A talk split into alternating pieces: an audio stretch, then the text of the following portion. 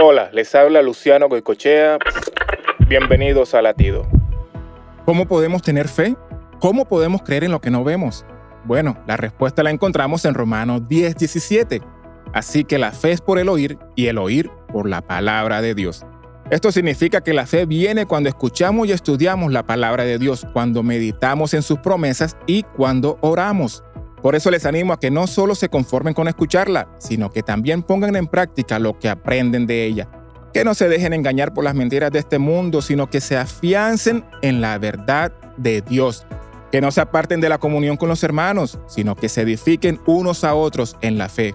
Recuerden que sin fe es imposible agradar a Dios, pero con fe podemos mover montañas, podemos vencer al mundo, podemos ver la gloria de Dios.